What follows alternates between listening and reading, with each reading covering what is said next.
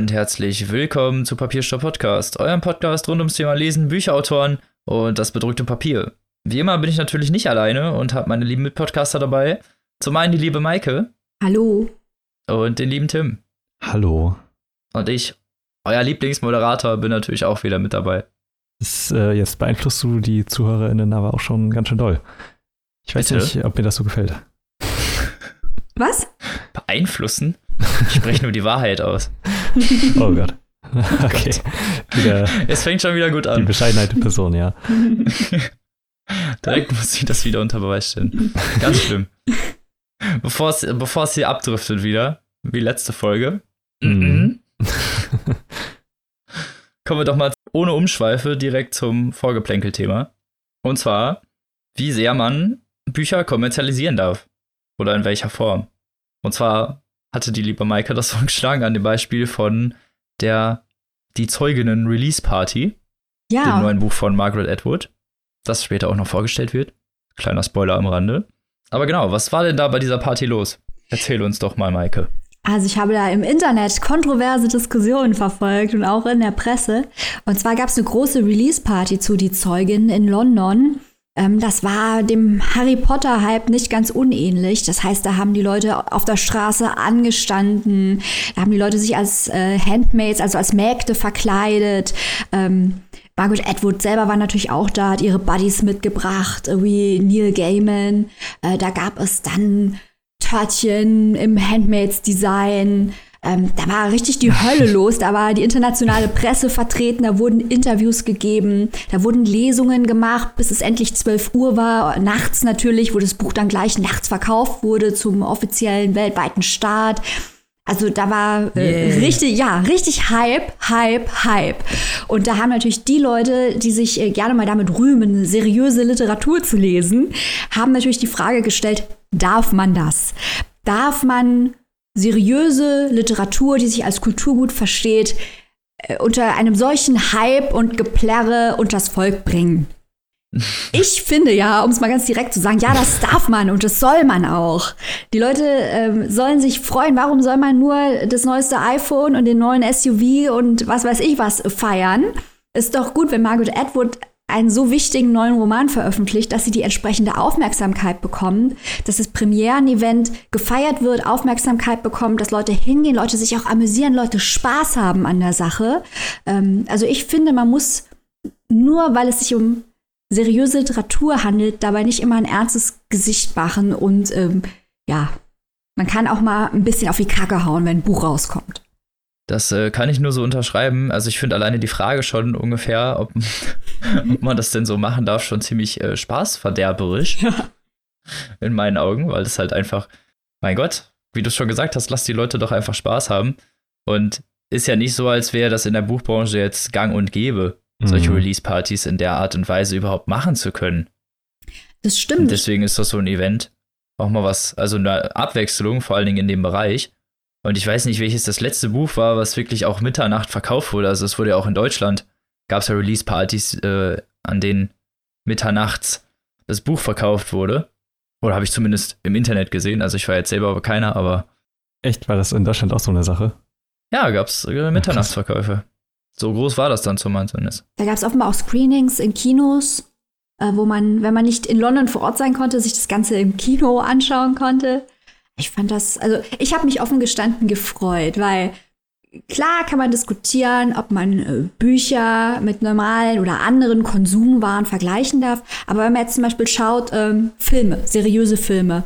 Mhm. Ähm, Gerade wurde in Venedig der Joker-Film vorgestellt mit Joaquin Phoenix.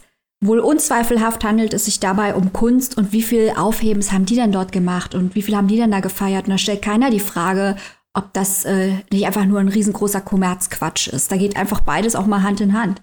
Ja, ist halt so. Vor allem, das ist ja das gleiche Argument wie Leute, die sagen so, das ist nicht mehr meine Bands, die spielen nur noch in großen Hallen und sind Kommerz und keine Ahnung was. Also, zumal das halt so eine besondere Stellung ist, dass es bei Büchern eben nicht gang und gäbe ist. Das letzte, wo das in, also obwohl das Ausmaß natürlich nicht da reinkommt, war wahrscheinlich Harry Potter, was mhm. so einen Hype erzeugt hat, was natürlich nochmal was mit ganz anderen Sachen zu tun hatte und so. Aber dass sowas mal für Bücher stattfindet, ist doch eigentlich voll geil. Und das ist so, eine große Zuschauerschaft erreicht, dass das überhaupt möglich ist. Zumal nicht mit irgendeinem Roman, sondern mit der Fortsetzung von Der Reporter Markt.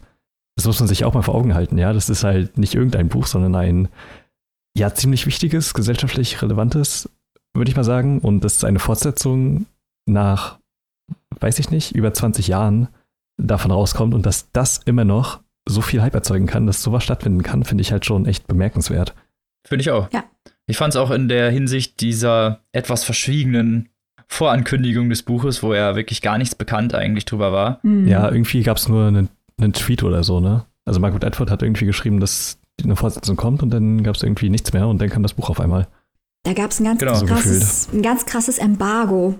Mhm. Mhm. Du hast das ja am eigenen Leib miterlebt, Maike, so dass fast niemand irgendwie Rezensionsexemplare bekommen hat und diese echt krasse Verschwiegenheit, die sonst bei Büchern jetzt nicht in der Art betrieben wird.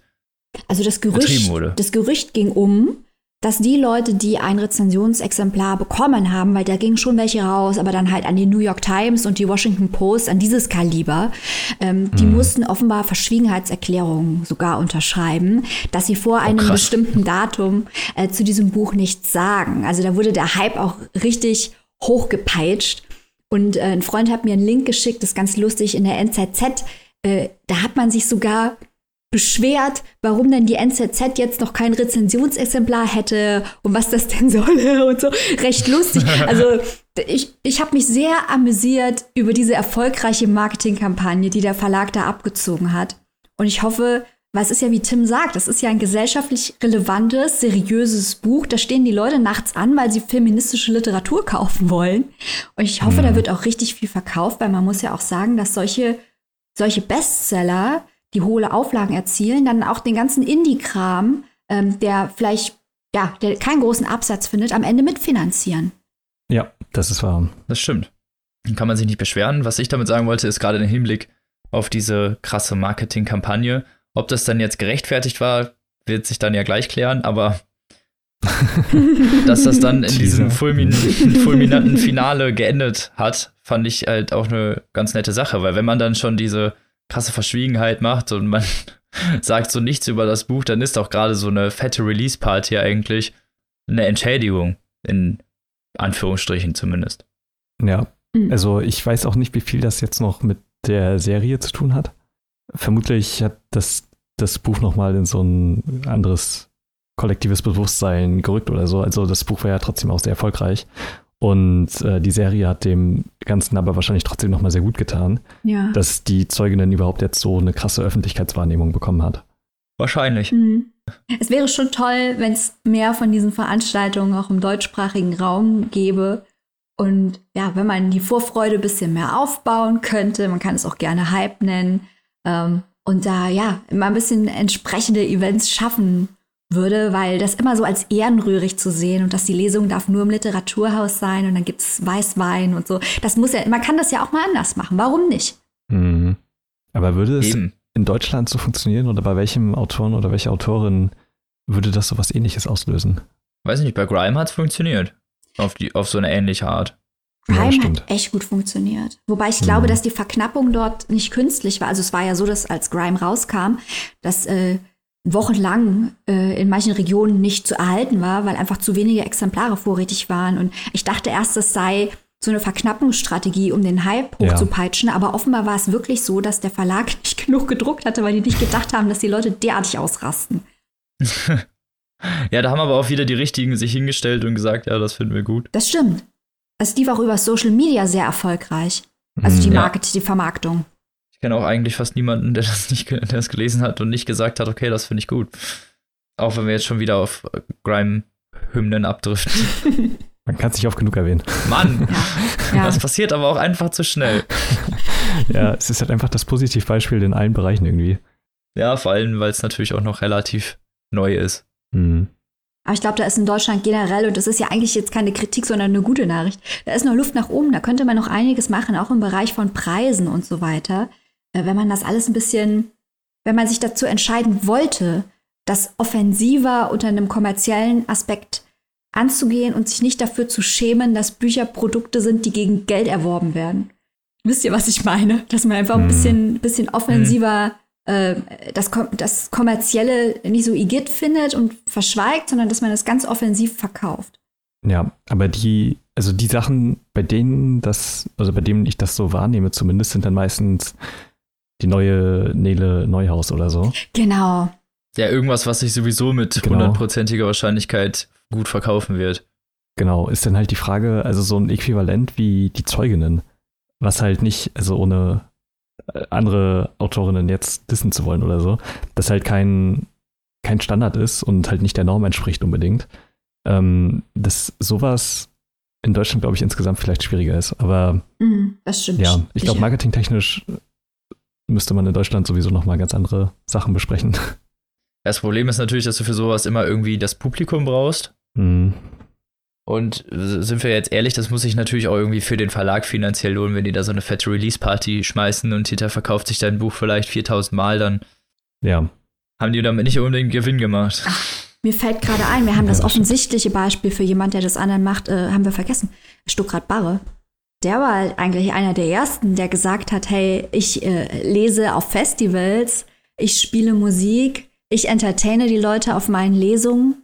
Äh, Der hat ja schon gezeigt, dass man Buchmarketing auch anders betreiben kann, hat das mit zum Konzept gemacht. Trotzdem ist natürlich richtig, was du sagst, Tim, aber Margaret Atwood ist halt Nobelpreiskandidatin ja, das ist halt, da hat man halt einfach in keinem Land so wahnsinnig viele von vorzuweisen, aber trotzdem glaube ich, dass wenn man vielleicht auch einfach den Winkel, wie man Dinge betrachtet oder nach vorne schiebt, ein bisschen verändert, dass das vielleicht auch schon helfen würde. Wahrscheinlich. Ich weiß nicht, auch nicht, wie viele Autoren es halt dann hier gibt, wo so eine Party dann gemacht werden könnte, die dann auch so international erfolgreich sind. Ja, aber das ist, Oder selbst, ja, aber selbst Mhm. müssten sie ja gar nicht eigentlich, aber also mir, mir würde das Beispiel vielleicht noch einfallen, Walter Mörs so. Das ist so Ja, jemand, das der stimmt. könnte sowas vielleicht machen. Aber halt natürlich auch nicht in der Form, wie es da geschieht, weil Walter Merz natürlich nicht in die Öffentlichkeit tritt. Ja, das stimmt. Aber muss ja nicht eigentlich. Also, Ja, das stimmt. ob der Autor jetzt da ist oder nicht, da kannst du trotzdem eine krasse Release-Party machen. Walter Mhm. Mörs ist quasi der Daft Punk der deutschen Literaturszene. Da schickt man dann So zwei, zwei Roboter hin oder so. Und das muss dann auch mal reichen. Das wäre eine Das geile war eigentlich Aktion. ganz geil, oder? Walter Mörs, wir machen hier ein Marketingkonzept für kleines Geld, ruf uns an. Ich wette, bei jeder, irgend, bei jeder Veranstaltung rennt er da irgendwo rum, Genau. aber niemand weiß, wie der aussieht. genau. Und deswegen kann er sich da einfach als Gast verkleiden. Kann sich so anhören, was seine Leute von seinen Büchern halten. Das ist doch das beste Leben, was du haben kannst, oder? Mhm. Ey, Du wie bist ein geil, oder? erfolgreicher Autor, du kannst machen, was du willst, keiner erkennt dich, hast deine Ruhe. Ist doch ein Traum. Der weiß, wie es geht. Ja. So, aber der könnte, glaube ich, sowas wie eine Release-Party schrei- also schmeißen, wo dann auch genug Leute kommen würden. Mhm, Mhm. Glaube ich auch. Aber es ist halt auch generell schwierig, finde ich, für den Buchmarkt, so ein Buch zu nehmen, was jetzt dann wirklich Mhm. Absatz findet, weil im Gegensatz zu Filmen oder sogar auch Videospielen ist Literatur halt nun mal eine Nische und da halt auch nochmal sehr, sehr stark aufgeteilt in viele Bereiche. Mhm. Ja, das ist eh mal ernüchternd, wie die deutschsprachige Literatur im internationalen Maßstab kämpft. Und zwar nicht wegen der Qualität unserer Bücher, sondern ganz einfach wegen der Sprache. Erstmal muss man Verlag Ja, genau. finden, der das übersetzt. Dann ist die Frage, wie das andernorts äh, von der Presse aufgefasst und besprochen wird. Da sind so viele Faktoren auf einmal im Spiel, auf die man auch als deutscher Verlag oder deutscher Schriftsteller sehr wenig Einfluss hat. Das ist schwierig. Ich finde, das sieht man auch immer, wenn ähm, es gibt ja Preise für Übersetzungen, der, der Dublin Prize oder der internationale Booker, man dann immer sieht, äh, wenn da mal Deutsche draufstehen, wer da draufstehen, da kratzt man sich manchmal am Kopf und denkt, wie, wie konnte das passieren? Wieso ist das auf einmal ähm, repräsentativ für unser Land? Also das sind so Mechanismen, die sind auch, glaube ich, aus, aus Sicht von Ländern äh, wie dem unseren, wo die Bücher dann eben übersetzt werden müssen, um wirklich weltweit gelesen werden zu können, sind die, glaube ich, manchmal sehr ernüchternd. Und wir sind noch ein großes Land mit einer Sprache, die relativ viel gesprochen wird. Was sollen da noch kleinere Länder sagen? Ja, das stimmt. Das ist ja ähnlich wie bei Film und Synchronisation und so eine Geschichten, Mhm. dass man hier halt gewohnt ist, quasi Sachen zu übersetzen und dass ja auch viel international auf den Markt kommt, neben dem deutschen Kram und wahrscheinlich das in Amerika oder so halt eben nicht so ist. Und ja, schwierig auf jeden Fall. Ich meine, sowas wie Im Westen nichts Neues oder Das Parfüm sind ja, glaube ich, so die beiden erfolgreichsten internationalen Bücher, in, also die von deutschen Autoren veröffentlicht wurden, so aller Zeiten. Und also die liegen zum einen beide schon sehr weit in der Vergangenheit und haben wahrscheinlich auch einfach ja, so einen Appeal, der über Grenzen hinausgeht.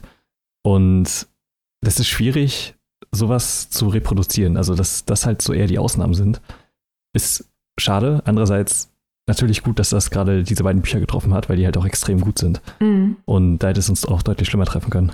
Stimmt. Zugegeben. Mhm. Ja, aber generell schwierig. kann man natürlich jetzt festhalten, dass Kommerzialisierung an sich nichts Schlimmes ist.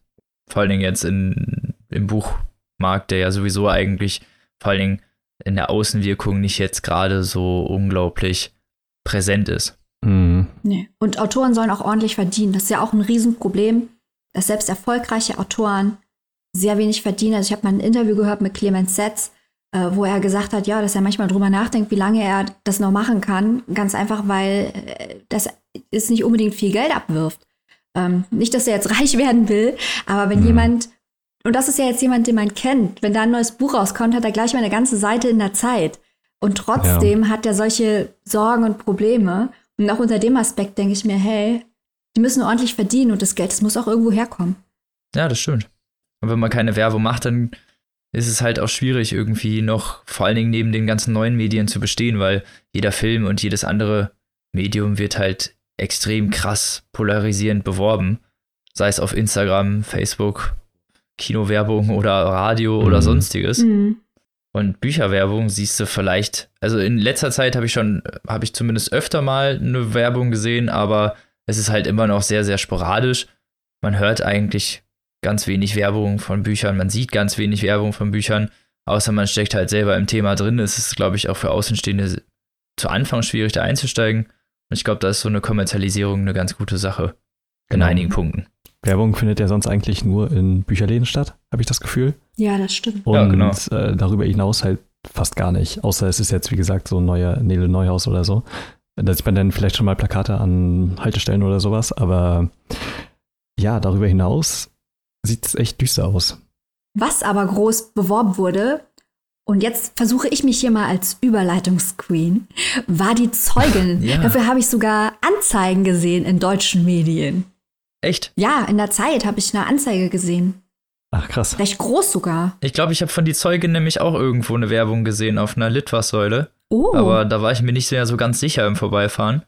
Da dachte ich so, was? was war, war das eine Buchwerbung? Kurz umgedreht. Hm. Ich glaube, das war eine Fata Morgana. Ich glaube, ich habe es mir gewünscht. Aber dann kann es ja sein, dass das wirklich so war. Ja, krass. Aber das Cover, muss man ja auch sagen, eignet sich, finde ich, sehr gut für Werbung. Weil es irgendwie sehr ansprechend ist und es halt ja so aus der Masse raussticht. ja, ist so flashy. Es hat halt auch versteckte, Mhm. es hat versteckte kleine Symbole da drin, wenn man genau hinschaut. Mhm. Mhm. Ganz cool gemacht. Aber ja, um die jetzt mal sehr verspätet auf die Überleitung einzugehen. Vielen Dank, liebe Maike. Gerne. Ich gebe alles. Yes. Geht's jetzt um die Zeugin. Letzte Woche erst erschienen und schon im Podcast. Guck, wie schnell wir sind. Bist du fleißig, meine Güte. Robin weiß Mega. Bescheid. Verächtlicher Lacher innen drin, ne? Ja, erst willst du ein Kompliment und dann kannst du es nicht annehmen. Entscheid dich. Nein. Das Leben ist ambivalent und ich auch. so, zurück zum Buch. Wie gesagt, letzte Woche erschienen und zwar im Berlin Verlag. Das ist ein Unterverlag von Piper Verlag, soweit ich das weiß. Ja, genau. Ganz, also relativ jung noch. Mhm. Und deswegen auch ziemlich interessant, dass die direkt mit diesem Werk betreut wurden. Ja, stimmt. Genau. Und ist, wie wir schon gesagt haben, der zweite Teil von Der Reporter Markt. Und wurde übersetzt, ganz wichtig, von Monika Bark. Okay. So. Und bevor wir zum Inhalt kommen, vielleicht mal ganz kurz, worum es in Reporter Markt geht, weil ohne das Vorwissen des ersten Teils braucht man den zweiten eigentlich nicht lesen. Im ersten Teil ging es um Desfred, eine Magd im fiktiven Staate Gilead, ein sehr dystopischer Staat nach unseren heutigen moralischen und menschlichen Ansprüchen. Ja, kann man so sagen. Kann man so, Muss, muss man so sagen, ja. ja. Der Staat Gilead ist lokalisiert in den USA oder beziehungsweise ist die ehemalige USA. Und es ist so ein Zurückfall in so religiöse Werte und so sehr seltsame Rituale, in der Mägde ja Gebärmaschinen sind. und dafür benutzt werden, dass, ja, wenn die Ehefrauen von wichtigen Offizieren oder Kommandanten keine Kinder kriegen können, dafür herzuhalten. Und das halt mit sehr seltsamen Ritualen. Ohne jetzt zu viel von der Report der Markt spoilern zu wollen, ging es halt doch sehr viel um Desfried und um ihren Kampf um ja, Individualität, Anerkennung und Menschlichkeit in diesem oppressiven Staat. Ja, schön zusammengefasst. Mhm. Messi. Alles improvisiert. Kaching. Unglaublich, wie du das immer hinkriegst. Ja. Bin begeistert. Wie, wie Götz Eismann gesagt hat, wer probt, der kann's halt noch nicht. Du musst nicht proben. nee, und der zweite Teil, die Zeugin, schlägt einen etwas anderen Weg ein als der erste Teil, der sich nur, in Anführungsstrichen, nur mit der Magd Desfried befasst hat. Natürlich nicht nur sie, es ging ja natürlich nicht nur um sie, also. Aber es wurde nur aus ihrer Sicht erzählt. Und die Zeugin wird erzählt aus drei verschiedenen Perspektiven. Und zum einen haben wir Tante Lydia, die auch schon im ersten Teil vorkam und so, wie kann ich das sagen? Der Vorstand sozusagen ist oder so die Obertante. Sie ist eine der Mitgründerinnen von Gilead und hat auch ähm, an der ah, an der Erarbeitung von diesen Ritualen und Regeln, den Frauen dort unterworfen werden, hat sie mitgearbeitet. Sie ist also quasi eine Frau, die mitgeholfen hat, das System zu errichten, das Frauen unterdrückt. Also eine Mitgründerin, also wirklich ein hohes Tier in dem Staat und das halt für, eine Frau, sie ist halt so die, genau, und wo, ja, der, der Vorstand halt auch der Tanten und wohnt im Haus Adua. Das ist so die Ausbildungsstätte für Tanten, so wie ich das verstanden habe. Mhm. Genau, und das ist aus ihrer Sicht, wie sie ja in diesem Haus ist, was sie, mit wem sie Geschäfte machen muss. Sie muss nämlich dauernd mit so einem Kommandanten reden, so ja, politische Machenschaften eigentlich austragen. Und ist auch schon in etwas höherem Alter und durch ihre Perspektive erfährt man vor allem, wie Gilead aufgebaut wurde und wie das ganze System halt von Grund herauf aus entstanden ist, weil das Ganze ja nicht irgendwie fiktiv im 18. Jahrhundert spielt, sondern es spielt ja in der heutigen Zeit. Und dann wurde fiktiv irgendwann der Zusammenbruch dieser Gesellschaft und das Aufkeimen dieses neuen Staates eingeführt. Und durch die Perspektive von Tante Lydia wird dann in der Retrospektive erzählt, wie es überhaupt dazu kam, sozusagen Gilead Origins. Genau, und eine weitere Protagonistin ist Agnes, die, ja, die ist Kommandantentochter. Und man erlebt aus ihrer Perspektive, wie sie so aufwächst in diesem Staat, wie das so ist, halt auch schon von Anfang an in diesem Staat aufzuwachsen. Und ihre Mutter stirbt relativ früh und sie bekommt eine ziemlich fiese und ja, kalte Stiefmutter als Ersatz. Und ja, in dieser sehr, sehr harten Welt ist dann halt so der letzte Rückzugspunkt, den sie durch ihre Mutter hatte, der dann weg ist, ist dann halt auch wirklich diese absolute Welle, die sie dann da überschwappt, sozusagen, dieses Staates, äh, vor der sie dann auch keiner mehr beschützen kann und will. Und durch ihre Augen merkt man, äh, sieht man, wie sie aufgezogen wird von den Tanten und was auch diese Ehefrauen lernen sollen, um Ehefrauen zu werden. In diesem fiktiv religiösen Staat mhm. wo man sich dann vielleicht vorstellen kann, dass es alles sehr fragwürdig ist. Ja, und in diesen Gefilden, wo sie sich ja dann auch nicht so ganz sicher ist, was überhaupt demnächst kommt, bekommt ihre Eltern oder bekommen ihre, ihr Stief, ihre Stiefmutter und ihr Vater bekommen eine Magd, da die Mutter nicht schwanger werden kann, um ein neues Kind zu zeugen, weil die Stiefmutter vor allem ein eigenes Kind haben möchte und auch Agnes nicht als ihr es so akzeptiert und auch nicht akzeptieren will. Und die letzte Perspektive oder die letzte Zeugin ist Daisy, die außerhalb von Kanada, ach, die außerhalb von Gilead wohnt, in Kanada, äh, genauer gesagt in Toronto. Ja, und die Eltern betreiben halt einen etwas unerfolgreichen Second-Hand-Laden. Und da sieht man halt dann die Perspektive auch von einem jungen Mädchen außerhalb dieses Staates, auch auf diesen Staat, auch wie außerhalb die Wahrnehmung ist, weil das ja auch sowas ist, das wusste man vorher nicht. Also diese Perspektiven sind alle Perspektiven von Sachen, die man sich wahrscheinlich vorher so gefragt hat. Was geht mit Gilead ab oder wie ist das passiert und wie ist die Außenwirkung? Also eigentlich werden fast alle Fragen durch diese Perspektiven beantwortet. Hm, interessant. Das ist ganz äh, gut gemacht und ohne jetzt viel spoilern zu wollen, bei Daisy merkt relativ schnell, die darf immer irgendwie nicht raus, hat sehr restriktive Regeln und es gibt, ja, ihre Eltern sind schon immer sehr auf Sicherheit bedacht und dass sie nicht so oft in der Öffentlichkeit ist, aus, komischer, aus komischen Gründen. Und eines Tages an ihrem 16. Geburtstag, um genau zu sein, als sie von der Schule kommen will, wird sie von einer Freundin von den Eltern abgeholt, die ihr dann berichtet, dass die Eltern durch eine Autobombe getötet wurden. Und wie es von da an weitergeht, das müsst ihr selbst lesen. Aber das ist so viel zum Inhalt. Das Ganze ist wie von Edward gewohnt in unglaublich toller Sprache manifestiert. Sie schafft es unglaublich toll, die Charaktere lebendig und ja, organisch wirken zu lassen und auch irgendwie mit, den, mit dem Leser zu sympathisieren. Also ich, mir ging es zumindest so. Also in diesem Fall hat es ein bisschen länger gedauert als im ersten Teil, weil es halt die drei Perspektiven sind und es auch regelmäßig gewechselt wird. Aber nichtsdestotrotz entsteht trotzdem früh Sympathie. Das kann man dem auf jeden Fall nicht absprechen. Ist natürlich alles immer auch, äh, vor allen Dingen bei den Personen, die in Gilead wohnen, durch äh, mit starker religiöser Diktion durchzogen und mit Einflüssen. Da sind ganz oft Lieder drin oder Teile aus irgendwelchen Abschriften, die die immer wieder vorlesen. Und so lernt man halt in Anführungsstrichen die Kultur kennen, die da in Gilead herrscht. Man könnte eher sagen, vielleicht die von der Oppression erstellte Kultur, die den Leuten aufgezwungen wird, um es vielleicht ein bisschen besser zu formulieren. Und man hat natürlich schön die Fokusverschiebung der einzelnen Personen, gerade durch natürlich die veränderte Sprache und auch aber den veränderten Fokus der jeweils einzelnen Personen auf den Staat, auf ihren Status jeweils im Staat und auch auf ihre individuellen Wünsche und Fähigkeiten. Was immer einen ganz interessanten Twist ergibt durch diese, durch diese oft wechselnden Perspektiven, dass man immer was Neues hat, in Anführungsstrichen. Also, dass man nie so wirklich von einer Perspektive gelangweilt sein kann. Zumindest ging es mir so. Genau, und das Ganze ist halt so sehr kaleidoskopartig, wenn man das zusammenfügt und macht halt ein sehr gutes und gut kontrastiertes Bild dieses Staates, der dann von allen Seiten irgendwie auf jeden Fall mal beleuchtet wurde.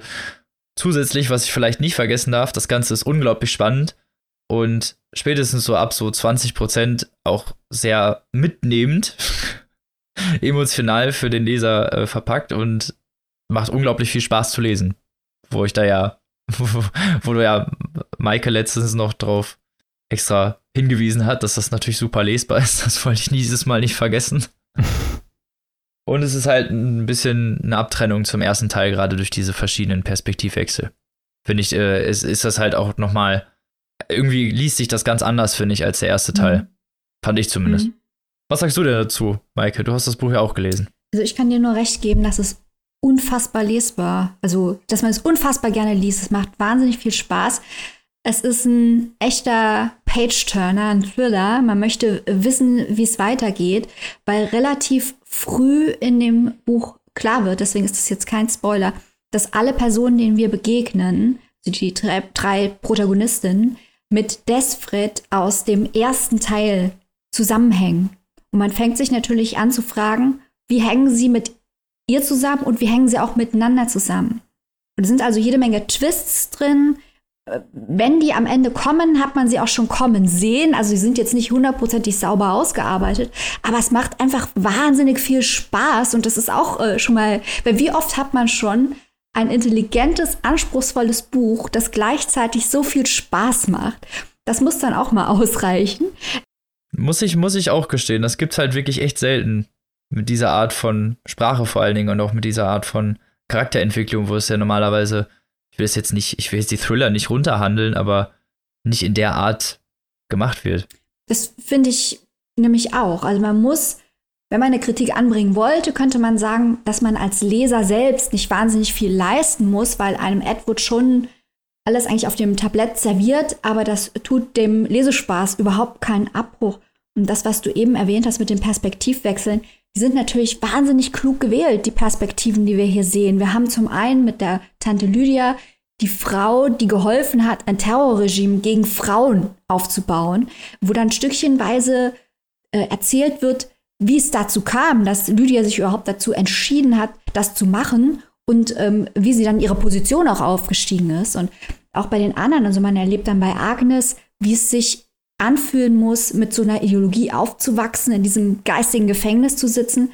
Und Daisy aus Daisys Sicht aus Kanada ist natürlich, dass sie das Ganze erstmal absurd und abstrus findet, weil sie ein Teenager ist, wie wir ihn heute auf der Straße treffen würden.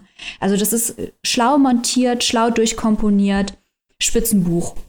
Aber ich habe ich hab eine Frage. Sehr gut, sehr gut zusammengefasst. Sehr super Kommentar. Du hast meine Sachen komplett überflüssig gemacht. Nächstes Mal machst du es. Hier ist der Blurb. Das könnt ihr auf die nächste Auflage, könnt ihr das hinten draufdrucken.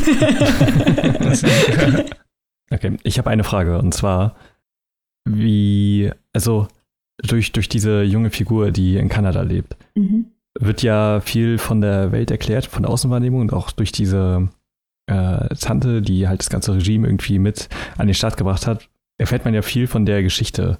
Und äh, also das ist ja mein Risiko, was ein Autor oder eine Autorin eingehen muss, die Welt, die man geschaffen hat, zu erklären, weil das sehr viel demystifizieren kann und man hat ja bei Star Wars zum Beispiel gesehen, dass es da eher weniger gelungen ist. Und nimmt das irgendwie die Magie oder wird das gut in die Geschichte eingeflochten oder befriedigend erklärt? Das ist eine sehr gute Frage, weil, also bei Tante Lydia ist es eigentlich so, dass sie ja, also dass es ja aus der, Pers also des, aus der Perspektive von jemandem erklärt wird, die selber gefangen genommen wurde am Anfang vom Start. Die ist zwar eine Mitgründerin Mhm. von einigen dieser Regimen gewesen und hat halt auch diese Regeln mitbestimmt, ist aber ja selber am Anfang ja Leidende gewesen des mhm. Systems mhm. oder dieser, dieser Umstellung. Mhm. Am Ende von Teil 1, also des Reports der Markt, findet ja ein Symposium statt, ein historisches Symposium über den Untergang des Staates Gilead. Also man weiß ja eigentlich schon, wenn man mit Teil 2 anfängt, weiß man schon, dass dieser, dieser Staat keinen Bestand hat. Und äh, du hast insofern recht, Tim, als dass uns Teil 2 eigentlich nur erklärt, nur in Anführungsstrichen, äh, mhm. wie und warum der Stadt untergegangen ist. Und auch das Mysterium, was mit Desfred passiert ist, wird auch aufgeklärt. Insofern ist die Kritik zu sagen, dass hier Mysterien zerstampft werden und dem Ganzen vielleicht eine gewisse Aura genommen wird, das ist schon richtig. Hier muss man dann abwägen, ob man sagt, es macht mir genug Spaß, ich habe genug Unterhaltung und auch Mehrwert, ähm, dass ich das in Kauf nehme. Aber das ist schon, ich finde, das ist schon eine Kritik, die man vorbringen kann. Verstehe, okay. Dass man dann hinterher dann nicht so ganz befriedigt rausgeht, meinst du? Äh, ja, also ich würde jetzt nicht sagen, was ja auch manche Kritiker sagen, dass äh, der Report der Markt so wahnsinnig doppeldeutig oder so war. Ich fand ihn sehr, es war sehr eindeutige Literatur schon in Teil 1. Da konnte man schon Frau Edward an keiner Stelle konnte man da missverstehen, was sie uns mit diesem Buch sagen wollte. Nee, auf keinen Aber Fall. Aber das Ende war halt insofern offen, als das äh, Desfred ja am Ende weggebracht wird und man weiß nicht, ob sie in Freiheit kommt oder in Gefangenschaft. Das bleibt offen am Ende von Teil 1, aber am Ende von Teil 2 bleibt wirklich überhaupt gar keine Frage mehr offen. Mir persönlich hat das nichts ausgemacht, weil mir das Buch so viel Spaß gebracht hat. Ähm, aber einige Leute mhm. fanden das offenbar störend und ich sehe, wie man dieses Argument vorbringen kann, aber ich würde mich dem jetzt nicht anschließen. Ich würde es auch nicht als Argument per se vom Buch nehmen, sondern es ist ja dann ein doch sehr persönliches Argument, ja. dass man dann diesen mystischen Zauber der offenen Frage, die da am Ende ja auch offen gelassen wird, so bestehen haben möchte. Aber es ist ja, es wurde ja auch im Vorfeld gesagt, dass die Zeugin die ganzen offenen Fragen klären soll. Finde ich auch. Die im ersten Teil offen geblieben sind. Und da ist ja dann eigentlich auch klar, wie das Ganze aussehen wird. Das stimmt, sich. Hm. Und dafür, in, insofern finde ich es auch äh, völlig gerechtfertigt, dass da keine Fragen mehr offen bleiben. Finde ich auch. Also ich hatte damit auch überhaupt kein Problem. Weil, wie gesagt, also wenn jetzt der erste Teil äh, wahnsinnig enigmatisch und doppeldeutig ähm, und, und schwer zu interpretieren gewesen wäre, hätte ich gesagt, gut, warum schreibt ihr jetzt erst so äh, auf der vierten Meterebene eine experimentelle, einen experimentellen Roman und dann klatscht sie mir alles einfach vor die Nase? Aber so ist es ja nicht. Also schon Teil 1 nee, es war, war, hatte was. Schon Teil 1 war nicht sehr subtil. Ja. Und nicht sehr krass in der Metaebene. Das ist sehr thesenhaft. Und das ist Teil 2 auch ja. nicht. Also es ist sehr thesenhaft, es ist sehr plakativ, aber es ist. Muss es ja auch ja, nicht. Ja, es ist so gut gemacht, da hat es mir auch nichts ausgemacht, dass es vielleicht jetzt nicht also wenn Frau Edward den Nobelpreis kriegt, dann wahrscheinlich nicht äh, für die Zeuginnen, aber das heißt nicht, dass die Zeugin deswegen gleich ein schlechtes Buch ist. Auf keinen Fall. Es ist halt nur ein bisschen belletristischer, als sich wahrscheinlich einige Leute vorgestellt haben. Könnte ich mir, das denke ich auch, dass es so ist. Aber das ist ja nicht die Schuld des Buches. Genau. Frau Edward schreibt ja nicht, um Erwartungen zu erfüllen. Genau. Aber unsere wurden erfüllt, um mal so einen Schlusssatz zu erzeugen. Und wir können euch das Buch auf jeden Fall nur wärmstens empfehlen. Lest vorher auf jeden Fall der Reporter Markt, weil sonst macht das Ganze keinen Sinn. Aber können wir natürlich auch empfehlen. Ja. Ja, klar. Und dann liest dieses Buch. Ihr könnt das momentan erwerben für 25 Euro im Hardcover und habt auf 565 Seiten eine wirklich tolle, spannende, emotionale, Thriller geladene Geschichte. Sehr schön. Gut, dann kommen wir zum nächsten Buch, was der liebe Tim vorstellt. Ja, und zwar habe ich mitgebracht Das Rauschen in unseren Köpfen von Svenja Gräfen, ihr Debütroman. Und ähm, ich bin auf sie aufmerksam geworden, mal wieder durch meine Freundin Telle, denn sie folgt ihr schon länger auf Instagram. Kann ich auch nur sehr empfehlen. Sie, ja, schreibt halt sehr viel Feministisches, auch generell, nicht nur auf Instagram, sondern halt auch in diversen Artikeln und Kolumnen und so. Und da hat sie dann gesehen, dass sie auch Bücher geschrieben hat. Und zwar zu dem Zeitpunkt, denn ihr zweites Buch, Freiraum, ist gerade erschienen. Das wird auch Thema in einer der nächsten Folgen werden. So viel kann ich schon mal verraten. Und ich habe mir dann mal die beiden Bücher angeguckt. Und äh, das Rauschen in unseren Köpfen ist eine Liebesgeschichte. Wenn man also ich, ich finde, uh. also, ja. das klingt. Entschuldigung. Ja, ist, ist okay. Also ich finde, äh, dass das als Liebesgeschichte vermarktet wird und so, finde ich okay. Das Buch ist aber viel mehr als das. Und Sven der Gräfen zuerst ist 1990 geboren, ist auch noch recht jung also, hat zwei Bücher geschrieben. Und äh, wie gesagt, ihre Essays und Kolumnen, Artikel wurden halt in vielen äh, Magazinen veröffentlicht und Genau, sie lebt in, sie hat in Berlin gelebt und jetzt in Leipzig. Deswegen waren wir auch auf einer Lesung. Das war irgendwie da um die Ecke, wo sie gewohnt hat und wir auch wohnen, witzigerweise. Und sie war kostenlos. Und äh, da hat sie aus Freiraum vorgelesen und mein Interesse dann auch sehr geweckt. Und dann habe ich mir mal die beiden Bücher angeguckt. Und das Rauschen in unseren Köpfen fängt an mit einer, ja, sehr emotionsgeladenen Szene, möchte ich sagen. Allerdings weiß man nicht, wodurch diese Emotion ausgelöst wird. Es ist die Protagonistin, Lene, aus der Ich-Perspektive ist das Buch geschrieben. Und sie ist gerade in einer sehr, auf, in seinem, ja, in einem sehr aufgewühlten Zustand. Sie steht so gefühlt kurz vorm Nervenzusammenbruch, ist gerade draußen, sind sehr viele Leute, sie wird so erschlagen von den Eindrücken und ihr ist gerade anscheinend etwas sehr Schweres widerfahren, was sie sehr schwer mitnimmt. Und nach diesem Kapitel gibt es ein Cut in dem Buch und man springt in die Vergangenheit zu einem Zeitpunkt, an dem Lene ihren zukünftigen Freund trifft, Henrik. Und sie treffen sich auf einem U-Bahnsteig. Lene hat ihn ein paar Tage davor schon aus Versehen mit ihrem Rad angerempelt und er kannte ihn deswegen. Er sie aber wiederum nicht. Und sie saßen sich dann in der vollen U-Bahn gegenüber und haben dann so einem Kind dabei zugeguckt, was im Kinderwagen die ganzen Einkäufe auf den Boden geschmissen hat. Und die Mutter hat das dann wieder brav eingeräumt und das Kind hat es dann wieder hingeschmissen und diesen Kreislauf haben sie verfolgt, lächelnd und äh, genau, haben sich angelacht und diese Kids von heute, ne? So ist das. Keine Manieren, du. Ja, schon im Kindesalter. Naja. Nein, ähm, genau, sie sind dann auch an der gleichen Haltestelle ausgestiegen und fangen dann ein Gespräch an. Und es endet dann damit, dass Henrik zu Lene nach Hause kommt. Und sie sind dann in ihrer Wohnung, sie lebt zusammen mit ihrer besten Freundin. Das Ganze spielt in Berlin. Und sie trinken Wein und haben einen Moment miteinander. Sie schlafen noch nicht miteinander oder so, sondern fühlen sich irgendwie zueinander hingezogen und so wird das Ganze halt auch beschrieben. Und das Buch schneidet dann quasi hin und her zwischen der Vergangenheit von Lene, der Vergangenheit von Henrik und der gerade aufblühenden Beziehung.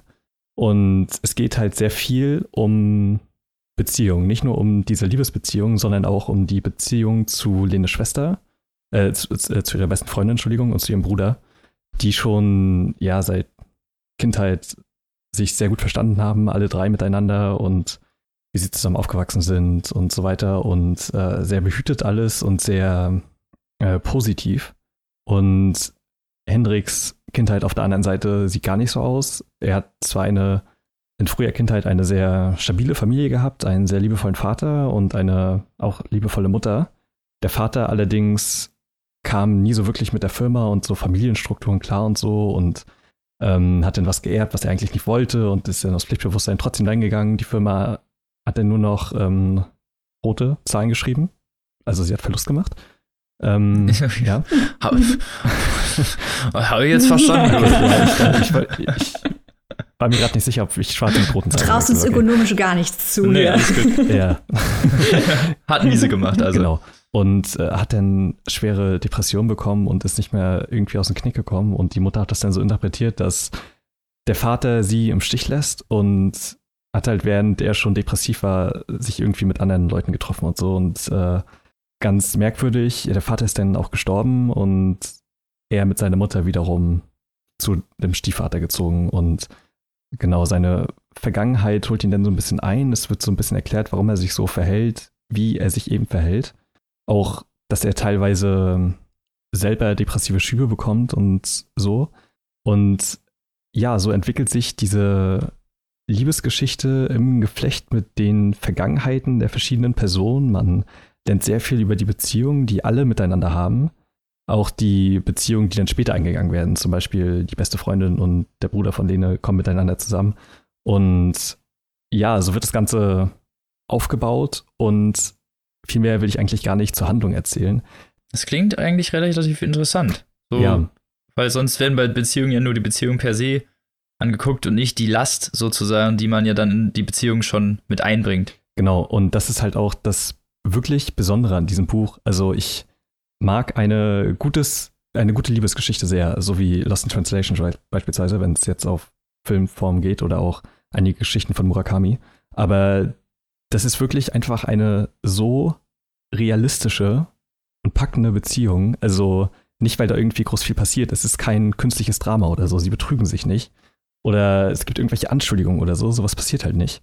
Sondern, ja, wie so aus Alltag. Also in den feinen Realnuancen des Lebens und nicht in diesen überdramatisierten. Ja, ganz genau. Das ist es eben zu keinem Zeitpunkt. Es ist unglaublich packend geschrieben. Es ist sehr simpel, gleichzeitig poetisch irgendwie und schafft es, die Figuren einen sehr nah zu bringen, auch wenn ich teilweise, also ich, ich glaube, das ist für viele Leute sehr nachvollziehbar und die können sich auch wiederfinden für mich war diese WG-Kultur beispielsweise noch nie was Positives.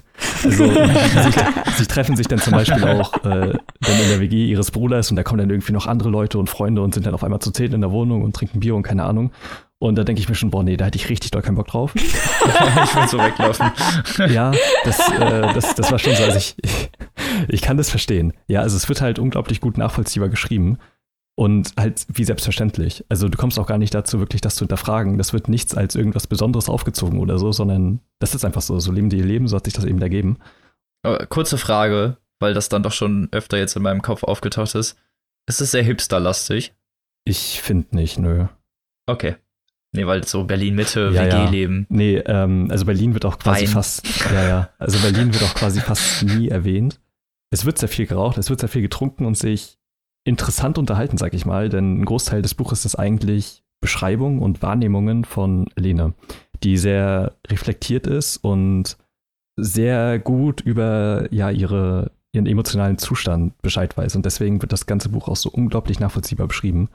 Also steht quasi in so einem realistischen Bild, ist gleichzeitig aber unglaublich packend und also ich habe eine Liebesgeschichte in der Form, glaube ich, noch nie gelesen. Die ist halt komplett klischeefrei und absolut zu keinster Weise irgendwie kitschig und schafft es dann aber selbst Momente, die kitschig sein könnten, so gut und packend zu beschreiben, dass du mit den beiden Protagonisten einfach so doll mitfühlst. Und das Ganze geht auch in eine echt viel zu realistische Richtung, quasi wie der Verlauf der Geschichte so ist und dass es kein klassisches Happy End gibt und solche Geschichten. Das ist halt so angenehm, so klischeefrei. Und solche Liebesgeschichten braucht es auf jeden Fall öfter. Ich hatte auch ein bisschen Angst angesichts des Titels, so das Rauschen in unseren Köpfen ist halt, also es klingt halt schon ein bisschen pathetisch. Und der Titel hat tatsächlich noch relevant in dem Buch und nimmt eine sehr interessante Position in der Geschichte ein, denn er wird ein, es wird einmal kurz erwähnt, was das bedeutet im Prinzip. Es hat nämlich eine tiefere Bedeutung. Und angesichts dessen dreht sich das ganze Buch irgendwie nochmal. Ja, das Buch ist einfach extrem gut geschrieben, nachvollziehbar, irgendwie spannend, diese Beziehung zu sehen, weil man wissen will, wie sich das weiterentwickelt, was, warum sich die beiden auch so verhalten miteinander. Und genau, ich kann das Buch sehr empfehlen. Es ist bei Ulstein erschienen. Die gebundene Ausgabe bei Ulstein 5 gibt es für 16 Euro und das Taschenbuch bei Ulstein für 11 Euro. Kindle-Version 9,99. Und ja, ein wirklich unglaublich gut geschriebener Debütroman, was man sich halt auch mal vor Augen halten muss, das als ersten Roman hinzulegen. Ich war auch skeptisch, wie sich das Buch so auf ähm, ja, knapp 240 Seiten trägt. Also so als reine Liebesgeschichte, wo halt wirklich, also beziehungsweise eine größere Beziehungsgeschichte, wo ja keine große übertriebene Handlung ist oder so, wie sich das trägt. Und es hat sich alles sehr rund, sehr glatt und komplett ohne Längen einfach dargelegt. Und ich finde das Buch äh, wirklich sehr empfehlenswert und bin extrem gespannt auf Freiraum. Sie hat sehr gute Kritiken dafür bekommen und ich habe schon angefangen und die Ausgangslage ist auf jeden Fall auch sehr spannend. Aber dazu dann in einer anderen Folge mehr. Da sind wir mhm. gespannt, aber klingt doch gut. Mhm. Du sagtest eben, ähm, es sei eine Liebesgeschichte, aber es sei auch mehr und bist dann ja auch auf die Beziehung über das Paar hinaus in der WG und zum mhm. Vater und so weiter eingegangen. Würdest du sagen, es ist ein Gesellschaftsroman, der sich an diese Paar festmacht und dann quasi aufzieht, oder wäre das zu viel gesagt? Mm, schwierig. Also, ich würde es eigentlich vielmehr als Beziehungsroman beschreiben, weil es eigentlich nur um Beziehungen geht. Es mhm. geht um die Beziehung zwischen, also die Liebesbeziehung zwischen den beiden, die Beziehung zwischen ihrem Bruder, ihrer besten Freundin, ihren Eltern, den Eltern von Henrik und so würde ich das Buch eher betrachten. Und die Vergangenheit schildert halt auch immer Beziehungen auf mhm. irgendeine Art und Weise. Klingt spannend. Ja. Was man aber auch dringend mal bräuchte, ne, ist so ein Roman, weil, weil du es auch eben angesprochen hast, Robin, von wegen Berlin-Mitte. Äh, mir geht es nämlich auch mittlerweile so, wenn ich höre Berlin-Mitte-Roman, dann rufe ich erstmal laut, bitte nicht, bitte nicht schon wieder. Ja, ja genau. Man bräuchte. Oh, bitte nicht schon wieder so ein Berlin-Roman, ey. Bitte nicht. Also ich rufe jetzt die Horden von Schriftstellern, die immer hier diesen Podcast hören, auf, doch mal bitte einen Beziehungsroman in OR Erkenschwick spielen zu lassen. Oder in Bamberg. Oder keine. Oder in, in Münster. Münster. In Magdeburg. In Chemnitz. Ja. Berlin Mitte, ich kann nicht mehr. Also Schluss damit. Hannover. Hannover, genau. Kiel. Hey, ihr habt so viel Auswahl. Ja. Geht doch nicht immer nach Berlin oder Hamburg. Ist doch genau, langweilig. da wissen wir jetzt Bin schon alles drüber. Ja, genau, da bin ich auch voll bei euch. Ich hatte auch wirklich Angst, dass es zu viel Platz einnimmt oder so, aber Berlin wird im Endeffekt gar nicht erwähnt, sondern nur mal ja, irgendein Stadtteil, auch nur einmal kurz. Und ansonsten hat das Dann ist das ja auch nicht wirklich Teil der Geschichte mhm. und kein richtiger Berlin-Roman, so wie man das genau. halt befürchtet. Das genau. ist aber halt das ich Schlimme. Ich hatte auch schon ein bisschen Angst, ja. G genau, das ist halt das Schlimme, dass einen das mittlerweile anfängt abzuschrecken. Man denkt Berlin-Mitte, man sieht die Hipster, Hipster, man denkt Latte Macchiato und dann hat man schon keinen Bock mehr. ja, das stimmt. Viele Berlin-Romane in Anführungsstrichen folgen ja auch so einem bestimmten Paradigma, der auch dieses Hipster-Sein so unterstreicht gerne. Mhm. Und da bin ich auch nicht so bei, nee.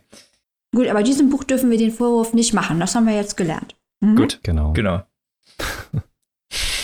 Und ob man deinem Buch den Vorwurf des Berlin-Missbrauchs machen kann, das erfahren wir dann jetzt.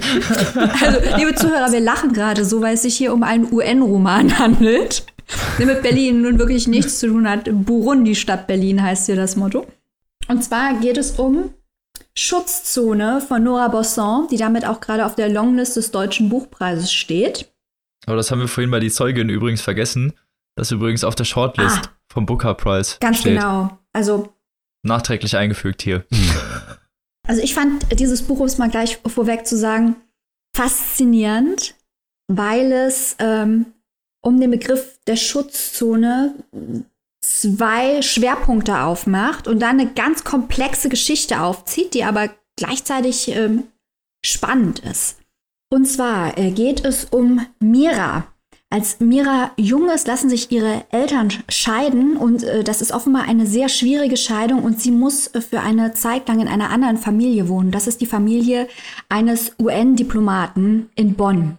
Dort erlebt sie, wie der Vater der Familie ähm, durch die Welt reist, erlebt es alles als glamourös, erlebt es als erfüllend, dass er offenbar Gutes tut, dass er dabei ist, wenn, wenn Dinge passieren, wenn sich in der Welt etwas verändert und beschließt dann auch selbst Diplomatin zu werden. Also wir merken uns, die erste Schutzzone ist quasi diese Familie, in der Mira als Kind Zuflucht gefunden hat, als ihre Eltern sich scheiden ließen.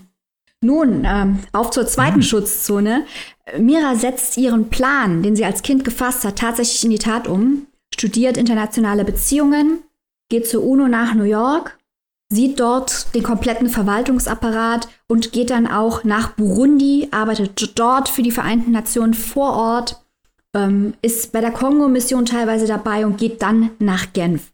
Das Faszinierende an äh, dieser ganzen Konstellation ist, und hier ist das Buch äh, Menasses die Hauptstadt, das ja den äh, Deutschen Buchpreis schon mal gewonnen hat, äh, nicht unähnlich, ist, dass äh, die Politik so erklärt wird, dass die verschiedenen Ebenen klar werden. Weil klar, Mira ist Deutsche bei einer internationalen Organisation.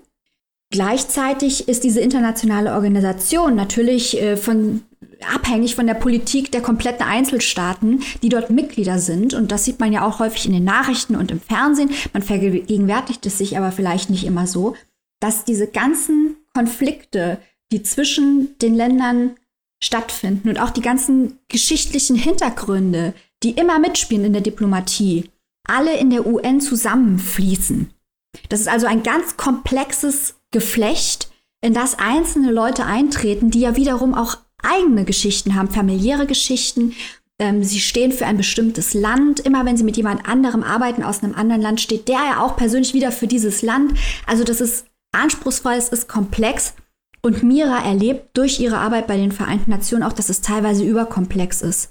Dieser riesengroße Apparat, die politischen Abläufe, von denen die Mitarbeiter dort abhängig sind, die unübersichtlichen Gemengelagen vor Ort, wenn man dann in Afrika dort ist und hat dort die Kindersoldaten und die Warlords und man soll da Krieg, äh, Krisengespräche führen und sitzt dann in diesen abgeschirmten UN-Compounds, wo man eigentlich eingesperrt ist, auch wenn da ein Swimmingpool ist, weil man kann ja nicht raus, ist ja alles ein Krisengebiet. Versucht dort mit Hilfe von anderen Diplomaten, anderen Ländern mit Friedenstruppen Frieden zu schaffen. Ähm, das ist sehr anstrengend, sehr überfordernd. Und gleichzeitig äh, auch zu lesen oder ist, ist, geht es jetzt um. Die, die Arbeit für Mira, die... meine ich jetzt. Okay. Die Arbeit für Mira ist, ist äh, ja, sie ist nie zu Hause, sie ist immer in den anderen, den Schutzzonen, die die UN irgendwo eingerichtet hat und erlebt äh, zum einen natürlich den Papierkrieg in den großen Verwaltungsgebäuden von New York und Genf und zum anderen auch äh, die Arbeit vor Ort. Sie ist auch im Zypern-Konflikt dann involviert. Also ist für jeden, der sich für Politik interessiert, ist das hier ein Traum. Ähm, und ja, gleichzeitig ist es eben interessant, weil ähnlich wie, wie gesagt, bei die Hauptstadt erleben wir, was das für den Einzelnen heißt, äh, dieser Diplomat zu sein und durch die Welt zu reisen und sich diesen übergroßen Konflikten, wie zum Beispiel die Aufarbeitung von Völkermord, sich denen anzunehmen und zu versuchen, dort etwas zu erreichen. Äh, Mira merkt also, wie die ganzen Überzeugungen, aufgrund derer sie sich diese Arbeit überhaupt erst ausgesucht hat, äh, wie die unter ihren Füßen wegbrechen, weil einfach der Anspruch, den sie hat an ihre Arbeit, was sie gerne tun möchte und das, was sie wirklich erreichen kann, dazwischen ist eine riesengroße Lücke. Und das ähm, belastet sie. Also wird auch so ein bisschen die Ohnmacht von solchen Diplomaten dargestellt, die ja dann in diesem ganzen Konflikt in irgendwie einer Weise versuchen, was Gutes zu machen, aber es halt sehr, sehr schwierig ist, überhaupt was zu erreichen. Ganz genau. Die, die Ohnmacht des Einzelnen, auch die Abhängigkeit äh, von den Verwaltungseinheiten, äh, die sehr, sehr weit weg sind und den Konflikt von außen sehen. Das wird äh, gut beschrieben. Gleichzeitig ist natürlich klar, dass es äh, zu dieser Arbeit, äh, die Mira und ihre Kollegen da tun, ja auch keine Alternative gibt. Die können ja nicht sagen, ja gut, dann machen wir halt keine Diplomatie mehr, wenn das alles so schwierig ist und gehen nach Hause. Das geht ja auch nicht. Aber gleichzeitig, ja, also es geht nicht darum, deswegen sage ich es, es geht hier nicht darum, auf die UNO zu kloppen und zu sagen, guck mal, was das für ein Schrottverein ist. Es geht ja gar nicht. Es geht ganz offensichtlich in diesem Roman darum, auf die Probleme hinzuweisen, auch darauf hinzuweisen, dass die UNO reformiert werden muss und auch darauf hinzuweisen, was für eine Arbeit dort eigentlich geleistet wird und was das für die Leute, die dort arbeiten, auch wirklich heißt. Also Nora Bosson hat auch mit vielen UNO-Mitarbeitern gesprochen, hat sich da genau informiert und man merkt es auch in dem Roman. Mira, um das noch schnell zu sagen, trifft dann irgendwann den Sohn des Diplomaten, mit dem sie als Kind war, wieder. Der ist mittlerweile verheiratet, arbeitet auch bei der UNO. Die beginnen eine Affäre. Die nächste Schutzzone, in die sie eindringt, ist also die Ehe äh, von, von diesem anderen Diplomaten. Und das ist eigentlich, mehr von der Handlung möchte ich jetzt gar nicht erzählen. Also man sieht, es sind verschiedene Ebenen. Und äh, um auf deine Frage zurückzukommen, Robin, ich gebe ganz offen zu, dass dieses Buch nicht einfach zu lesen ist. Nicht, weil es schlecht, nicht weil es okay. schlecht geschrieben wäre, es ist sehr gut geschrieben. Aber auch um, glaube ich, darzustellen, ähm, wie Mira sich fühlt und wie auch diese verschiedenen Länder, Situationen, Zeitebenen, Menschen alle zusammenfallen und für sie zu so einer großen Irritation führen, springt Nora Bosson zwischen Zeitlinien und Orten hin und her, und zwar permanent. Also jedes Kapitel ist in einem anderen Jahr, in einem anderen Ort. Also man ist in New York, man ist in Genf, man ist in Bonn, man überall. Und äh, Springt es denn auch vor und zurück oder ja, immer nur nein, nach vorne? vor und zurück. Also man muss, man muss okay. genau aufpassen. Nee, weil ich wollte nämlich gerade erst fragen, weil du das vorhin so erzählt hast, dass das sich so anhörte wie so eine etappenhafte Comic-of-Age-Story. Aber wenn das die ganze Zeit hin und her schwingt, dann kann man das ja natürlich schlecht machen, ne? Obwohl, was du sagst von wegen Coming-of-Age-Story ist, glaube ich, gar nicht so schlecht. Also ich meine, sie, Mira ist natürlich dann schon ein bisschen, obwohl es fängt als Kind an. Ja, auf gewisse Art und Weise könnte man es schon als Entwicklungsroman auf jeden Fall lesen, weil sie fängt als äh, junges, idealistisches Mädchen an und wird stark desillusioniert. Das ist schon, ja, diese Entwicklung kann man da schon nachverfolgen. Okay. Und es wird auch gespiegelt in den Kollegen, mit denen sie arbeitet und dem, was ähm, die Kollegen alles sagen oder auch, was die Menschen, mit denen sie vor Ort arbeitet, was sie zu ihr sagen, wie sie die Arbeit der UN wahrnehmen. Klingt wirklich interessant. Halt auch im, in Anbetracht dessen, dass man ja oft echt gar nicht weiß, was die UN per se so macht. Ja, also ich glaube. Außer uns alle davor bewahren, uns gegenseitig äh, Atomwaffen auf die Fresse zu kloppen. Ja, ich glaube, man macht sich auch dann auch nicht viel Gedanken, was das eigentlich bedeutet.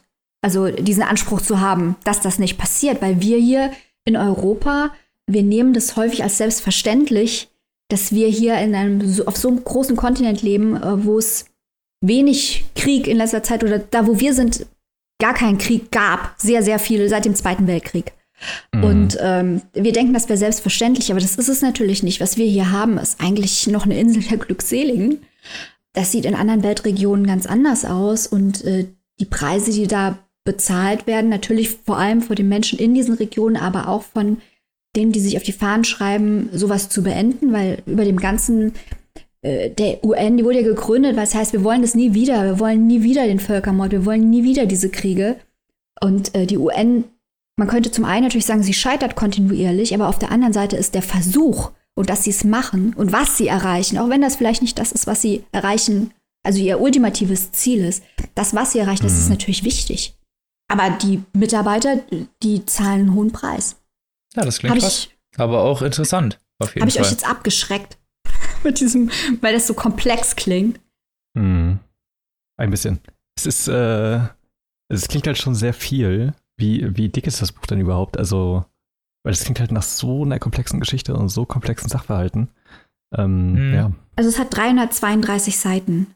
Das reicht, Krass. es, es reicht oh, okay. auch. Also es ist gar nicht so lang, das Buch. Okay. Das ja, heftig. Da hätte ich jetzt auf jeden Fall mit mehr gerechnet. Ja, ich auch. Mhm. Aber dann scheint, also dann ist es ja zumindest diese Feinheit nicht so sehr, sagen wir mal, schreiberisch völlig über. Nee, da wird nichts ausgewalzt. Es wird nichts ausgewalzt. Also okay. man, muss, man muss sich jetzt nicht fürchten, dass das jetzt alles en Detail ausgebreitet wird. Ich glaube schon, dass es wichtig ist, äh, dass man sich äh, für Politik und internationale Politik interessiert, weil so macht es, sonst macht das äh, Buch keinen Sinn. Aber wie gesagt, ich war stark an die Hauptstadt erinnert, wo es ja um die EU geht und Brüssel und um die Innenansicht, wie die Diplomaten in Brüssel die EU wahrnehmen.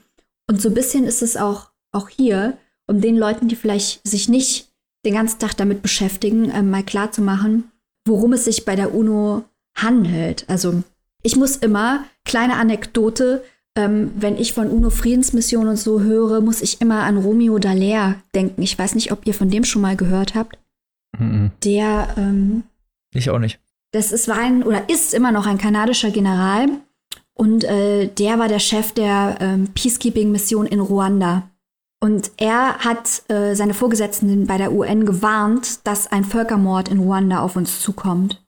Und bei der UN haben sich die Staaten nicht einigen können und seine Forderungen nicht rechtzeitig erfüllt, sodass der Völkermord dort stattgefunden hat und Dallaire und seine Truppen zu großen Teilen, quasi weil sie keinen Einsatzbefehl und keine Mittel hatten, äh, daneben stehen und zuschauen mussten. Und das hat Dallaire kaputt gemacht. Also er ist Alkoholiker geworden, er hat zweimal versucht, sich umzubringen. Ähm, er hat sein Leben zum Glück wieder in den Griff bekommen, ist heute immer noch ein Advokat für die internationale Diplomatie und für die Verbesserung der internationalen Diplomatie, damit sowas nicht nochmal passiert. Aber wenn man sich das vor Augen führt, äh, dann finde ich, äh, sieht man auch, warum ein Buch wie Schutzzone interessant und relevant ist und dass Politik auch nichts Abstraktes ist, sondern dass sowohl natürlich die Menschen vor Ort, aber auch die Diplomaten äh, Menschen sind, die ja Ziele haben äh, und ähm, die was, erreichen wollen. wollen ja. wie schwierig das auch teilweise ist. Ne? Man, man stellt sich das vielleicht auch von außen so einfach vor, so mit Friedensmissionen, dann geht man dahin und wenn die nicht hören, dann sagt man so, äh, na, na, na, ich zähle bis drei, so nach dem Motto, und dann machen die das schon. Aber das ist natürlich eine super schwierige Aufgabe, ist vor allen Dingen so als Diplomatie, äh, da irgendwie auch beide Seiten zu verstehen und da irgendwie zu einem Kompromiss zu kommen, übersieht man vielleicht auch gerne mal. Ja, und auch die eigene Rolle zu reflektieren, ist, glaube ich, schwierig. Also sie geht nach äh, Burundi hier, die äh, Mira, und das war ja früher Teil von Deutsch-Ostafrika. Mhm. Sie ist die Weiße, die jetzt schon wieder nach Burundi kommt, denen man erklärt, wie man da Frieden. Also, das ist ja auch ein Aspekt. Das ist natürlich nicht ihre Absicht. Sie kommt nicht im Bewusstsein, ja. ich erkläre jetzt mal den Leuten da, wie es läuft. Aber das sind alles Dinge, die schwingen ja alle mit und machen ihre Aufgabe nicht unbedingt leichter. Zugegeben. Also ein ziemlich ambivalentes Buch, was auch ein bisschen über den Tellerbrand. Also ich lässt. finde, es ist ein sehr, sehr gutes Buch, wenn man sich für Politik interessiert und wenn man bereit ist, auch ein bisschen zu arbeiten beim Lesen. Naja, da haben wir ja kein Problem genau. eigentlich. Und in dem Sinne auf jeden Fall eine Empfehlung. Auf jeden Fall. Ich glaube auch, dass es das einzige Buch ist, das beim Deutschen Buchpreis Sascha Stanicic eventuell das Wasser abgraben könnte. Hm, okay. Lass den das nicht hören, du. Äh, wir lieben trotzdem weiterhin Sascha Stanicic, aber Nora Bosson lieben wir halt auch, ne? Genug Platz in unseren Herzen, okay. oder? ja. Genug für Liebe genau. für alle da. Um Rammstein ja. zu zitieren. So. Wie viel kostet es denn? Das Buch kostet 24 Euro und ist erschienen bei Surkamp. Okay. Also Leute, holt's euch. Und damit sind wir schon am Ende unserer Folge. Ja, manchmal geht das schnell. Ja, eine Stunde, zehn Minuten. Ja. Wir sind ultra fix. die Leute, die es in 1,5-facher Geschwindigkeit gehört haben, die sind jetzt schon doppelt so schnell. Wer würde denn das machen? Man muss es doch wow. genießen, was wir hier zu besprechen haben. Das stimmt. Geht ja gar nicht. Extra langsam reden. Für die Leute, die auf 1,5-facher Geschwindigkeit genau. hören. Nur 0,5, damit ja. schön lange genau. dauert. Wir sind alle so bescheiden heute. Wie immer. So sind wir bekannt.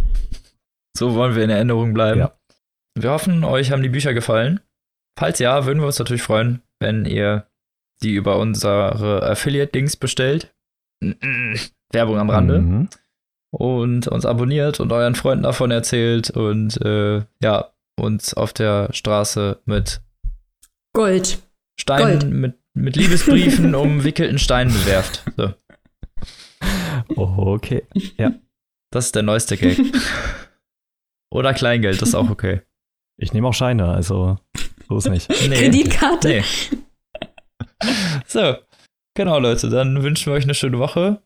Lest was Schönes und wir hoffen, euch natürlich nächste Woche wieder begrüßen zu dürfen. Und bis dahin, tschüssi. Tschüss. Tschüss.